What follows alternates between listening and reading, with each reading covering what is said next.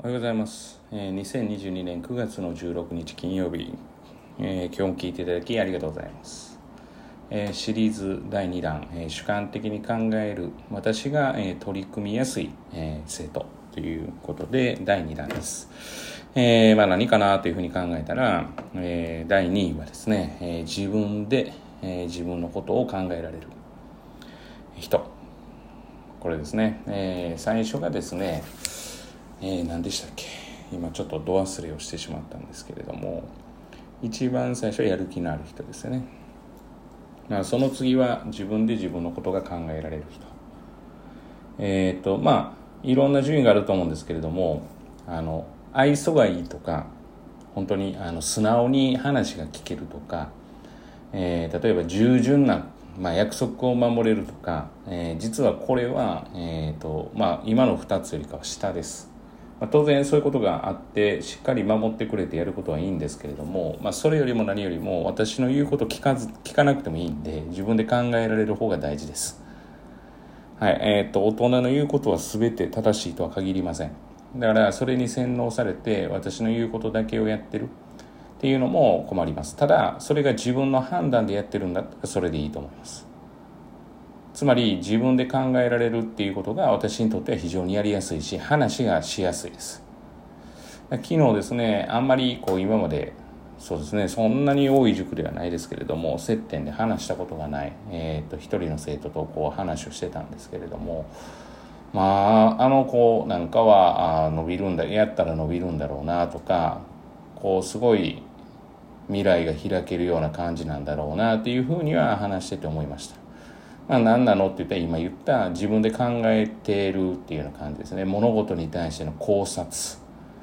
あとは今後どうしていくかっていうことをそれなりに考えてる、まあ、当然その大人に比べると人生経験がまあ短いまあ短いとかもうあんまり関係ないかなって私は思ってるんですけれども。まあまああの経験がない分視野は若干狭いかなとか、まあ、視点はやっぱりそのまあ言ってみたら大人の方が多いかなとかって思うんですけれどもでもやっぱりそれなりのその幅の中でも考えられてるしまあそういうふうに考えられることで外に、え目を向けられるようになるんじゃないかなっていうふうには思うのでやっぱり自分で考えられるっていうことは私の中ではすごく大事かなというふうに思ってます。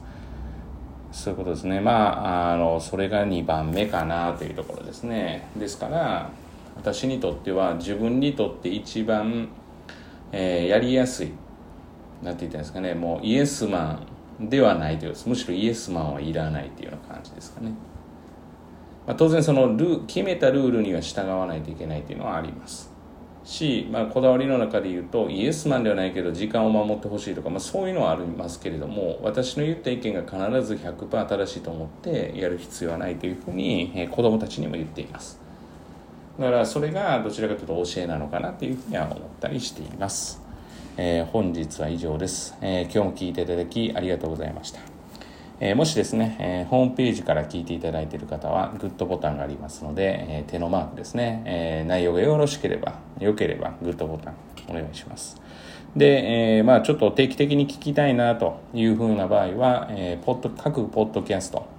えーおそらくですね、えーホームページからご覧いただくと各ポッドキャスト4つともあると思いますので、まあ、どちらか、えーお好きなものから、えー登録、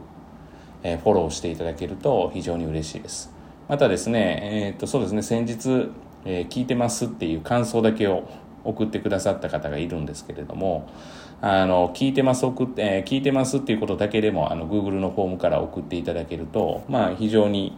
あのやりがいはありますので送ってもらえると嬉しいかなというふうに思いますあ本当にあの聞いてますだけでもあなんか聞いてくれてるんだなというふうに思えるのではい。で、当然誰が送られたかっていうのは全くわかりませんから、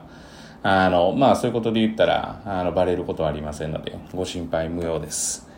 はい。以上となります。えー今日もですね、皆様にとっていい一日となることを願いまして、また次回お会いしましょう。台風にはお気をつけください。では、